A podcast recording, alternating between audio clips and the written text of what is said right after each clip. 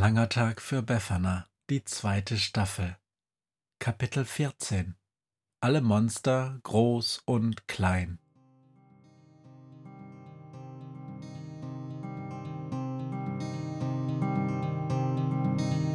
Wenn der Wind einsam durch die Straßen fegt, wenn die kalte Nacht sich auf die Häuser legt, wenn in Fenstern Weihnachtsschmuck ins Dunkel scheint, dann sind Befana und ihre Maus nicht weit.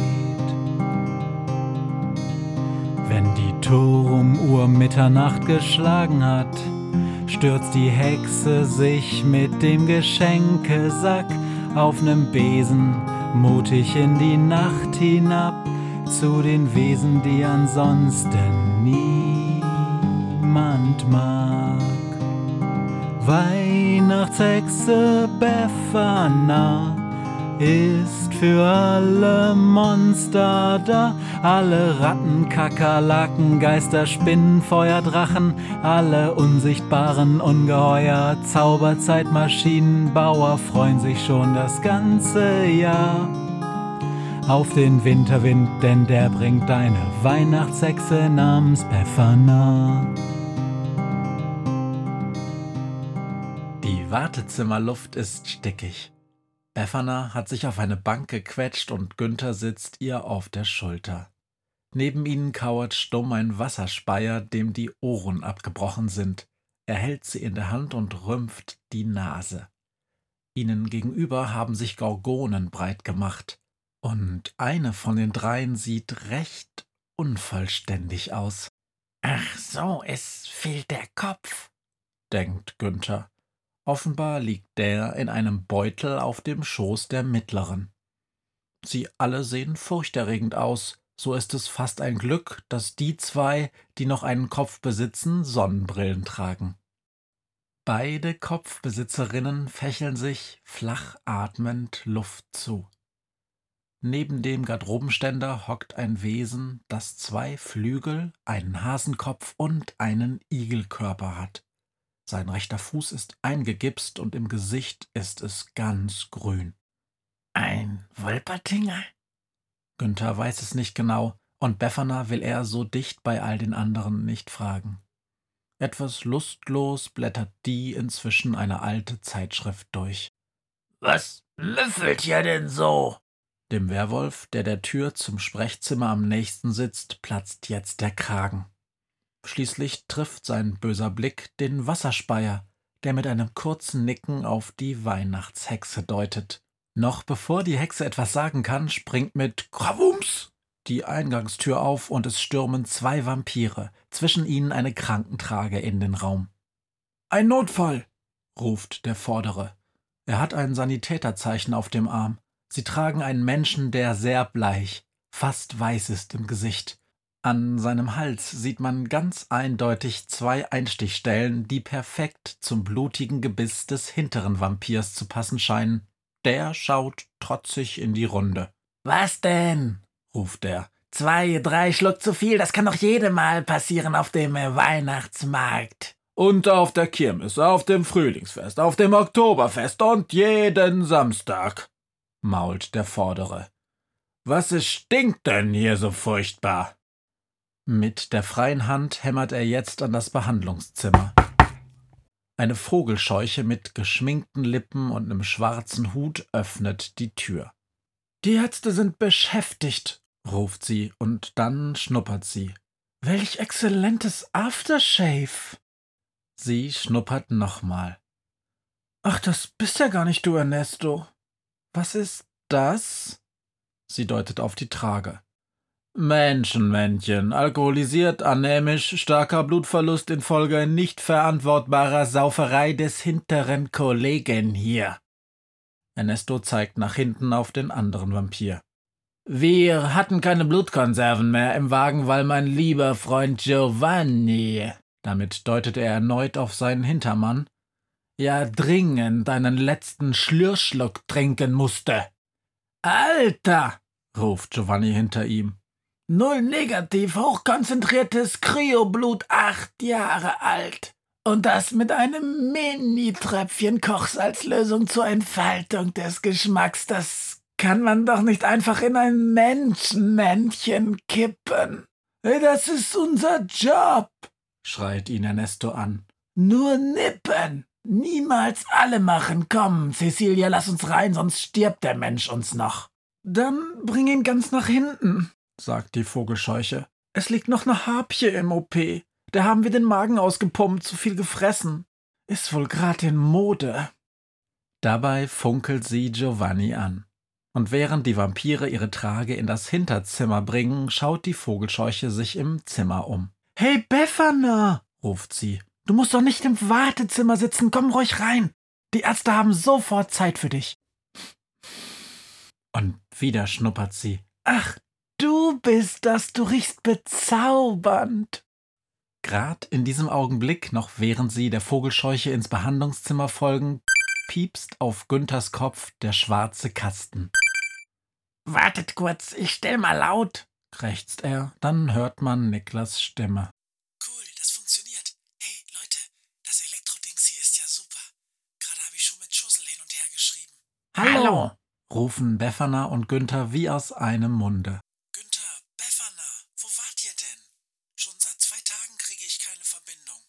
Ach, sagt Günther.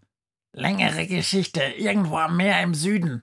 Einfach mal die Nase in den Wind und auf eine kleine Insel. Ihr seid lustig, schnaubt nun eine Mäusestimme. Wolltet ihr nicht arbeiten? Egal. Ihr glaubt nicht, wo wir gerade sind. Los, ratet mal. Beim Arzt? sagt Günther. Nee, ich weiß nicht. Wir sind nur beim Arzt, so komm ich drauf. Wie krass ist das denn? Niklas ist echt baff. Das stimmt. Wir sind beim Arzt. Und nicht bei irgendwem. Wir. Warte kurz, sagt Befana. Wir haben gerade den Termin und hier ist alles voll Patienten. Lass uns nachher quatschen, ja? Wir melden uns. Dann ist sie weg. Die Maus hüpft vom Elektrodingsi und schaut Niklas an. Das war ja seltsam, sagt sie. Hoffentlich ist alles gut und niemand ist verletzt.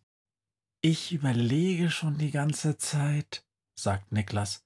Ach, ich weiß. Die Weihnachtshexe ist bestimmt gerade bei den Fliegenärzten. Klar, die stehen auf der Geschenkeliste ganz weit oben. Das ist schade, den Termin hätte ich gern mitgemacht. Auch wenn es da um sehr viel Mist geht. Sehr viel Mist? Welcher Termin? ertönt da eine Männerstimme, die der Maus sofort nen Schauer über den Rücken laufen lässt. Ich weiß gar nichts davon.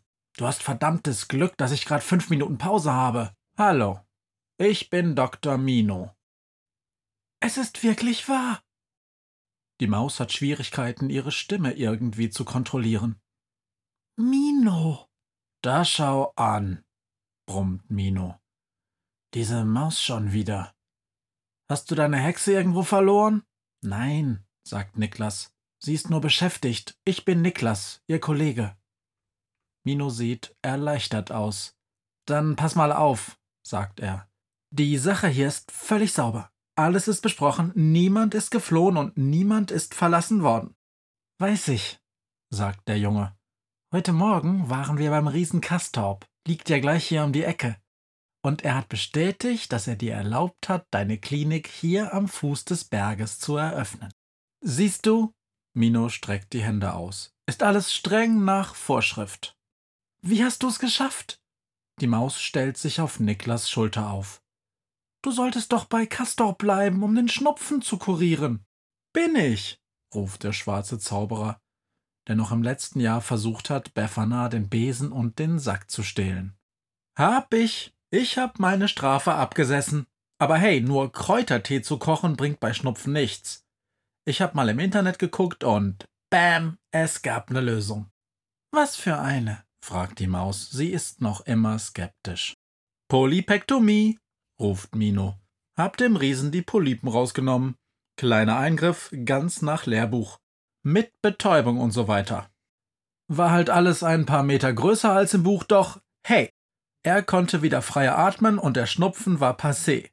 Ich bin dann zu ihm hin und hab gesagt, hier, Castor, du bist jetzt geheilt und so, kann ich dann wieder los. Und er so, nö, Er hätt's der Hexe ja versprochen, dass er auf mich aufpasst. Und da sag ich, kein Problem, ich bleibe dir erhalten, ich will nur da hinten mein Geschäft aufziehen.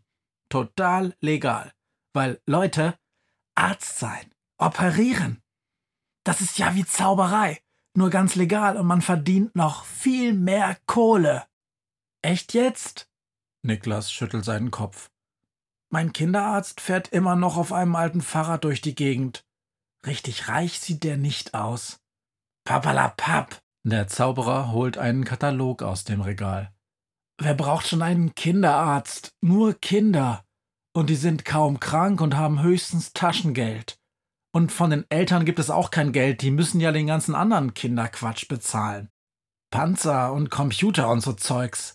Ich sag euch, Facharzt ist das Stichwort, Spezialist für Schönheitschirurgie.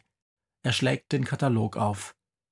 Wisst ihr, alle wollen gut aussehen, ganz besonders die, die wirklich richtig hässlich sind. So super eklig, furchtbar hässlich. Und das sind, genau, die Monster. Diese ganzen Typen, denen Befana Geschenke bringt. Ich zeig's euch. Niklas schaut die Maus an und dann wieder Mino. Eigentlich, sagt er, sind wir nur hier, um dich etwas zu fragen. Mino Befana hat nämlich ziemlich Ärger gerade. Gleich, sagt Mino. Nur ganz kurz. Schaut in den Katalog. In diesem Jahr läuft diese eine Sache richtig super. Alle wollen es. Ich habe ja erst im Sommer angefangen, aber Leute, Gestern habe ich mir schon meinen dritten Sportwagen bestellt. Das Geld kommt so schnell rein, ich kann mich gar nicht retten. Hier, ab Seite 7 geht es los. Die Maus springt auf den Katalog und schlägt mit ganzer Kraft die Seiten um. Auf Seite 7 steht in großen roten Lettern nur ein Spruch.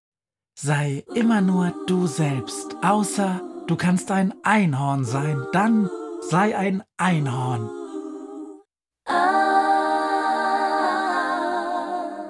Auf den nächsten Seiten sieht man Dutzende von eleganten Einhornmodels. Das ist Lilly, steht da beispielsweise. Lilly war mal eine Scheißhausfliege. Jetzt ist sie ein wunderschönes Einhorn. Oder Ingo war nie gerne Kannibale. Jetzt ist er ein Einhorn und ernährt sich ausschließlich von Glitzerstaub und Menschenfleischersatzprodukten. Mensch, sagt Niklas, das ist doch unmöglich. Nein, ruft Mino. Alle Monster, groß und klein, wollen gern ein Einhorn sein.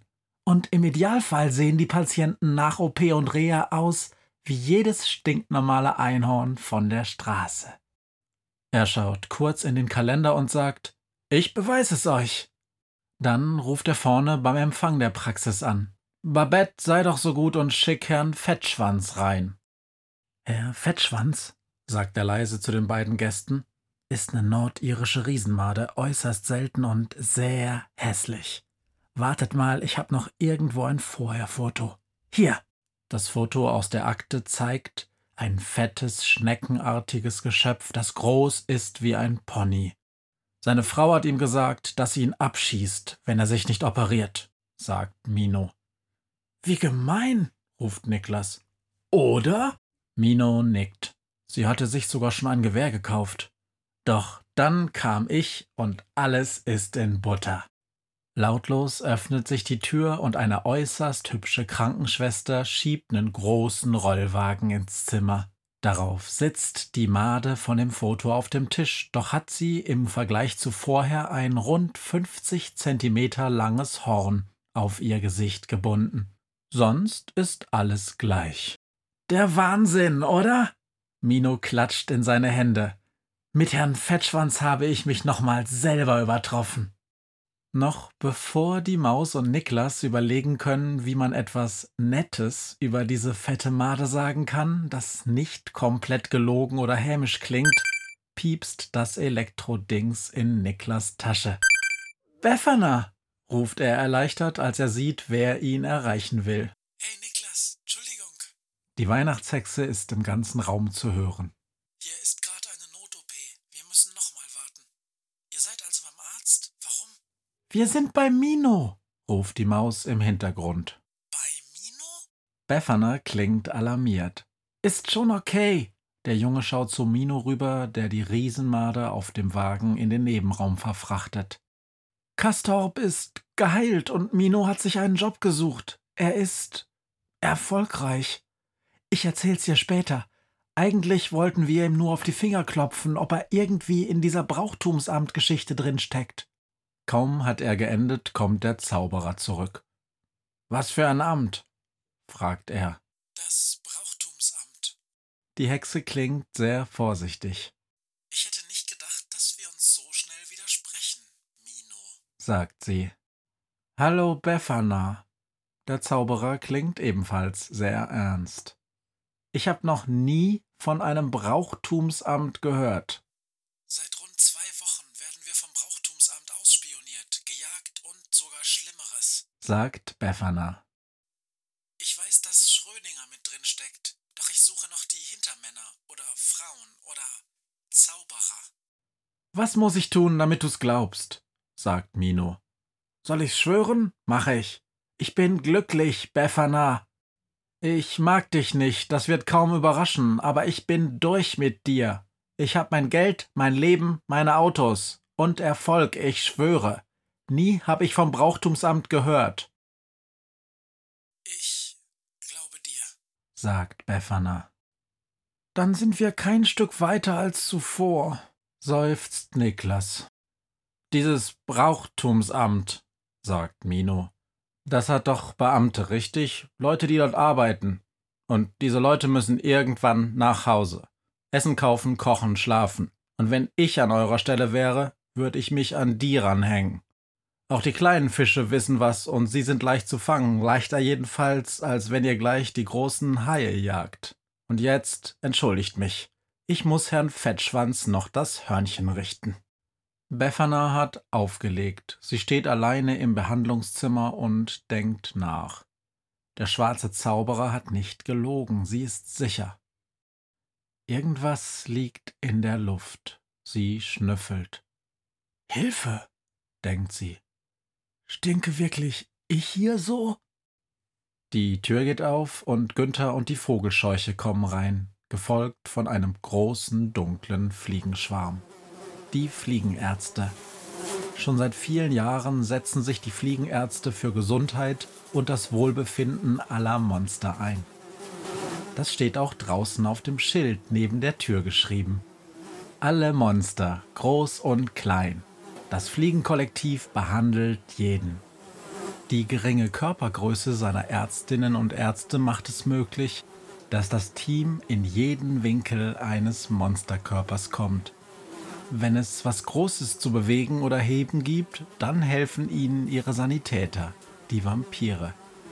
Oder auch Cecilia, die Vogelscheuche. Befana weiß sehr genau, dass ihre Welt ohne den Einsatz und die Hilfsbereitschaft dieser Fliegenärzte nicht mehr existieren würde. Befana, Ruft Günther. es war Wahnsinn. Gerade habe ich zugeschaut, wie diese Fliegen der Medusa ihren Kopf an ihren Körper erst geklebt und dann mit tausenden von kleinen Fäden angenäht und festgebunden haben. Das Ergebnis ist beeindruckend. Sie sieht genauso furchtbar aus wie ihre Schwester.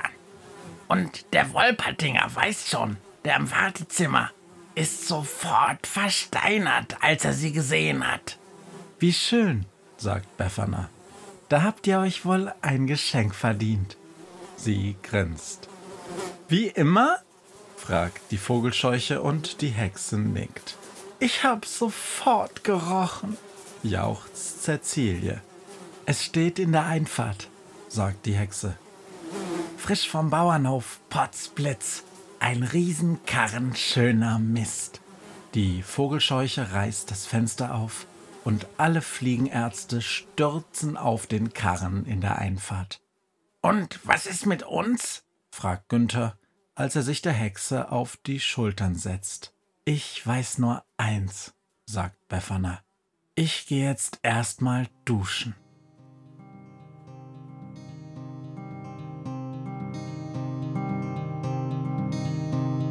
Was mir heut Morgen widerfahren ist. Eine Krähe sitzt auf meinem Fenstersims und sie krächzt von Weihnachtshexe Befana, die sie hoch am Himmel fliegen sah. Tausend Abenteuer hat die Hexe erlebt, wie ein Haus verschwindet, wie ein Berg erbebt, wurde im Wald verwunschen und im Fels versenkt, und doch hat sie alle reich beschenkt. Weihnachtshexe Befana ist für alle Monster da. Alle Ratten, Kakerlaken, Geister, Spinnen, Feuer, Drachen, alle unsichtbaren Ungeheuer, Zauberzeitmaschinenbauer freuen sich schon das ganze Jahr auf den Winterwind, denn der bringt deine Weihnachtshexe namens Befana.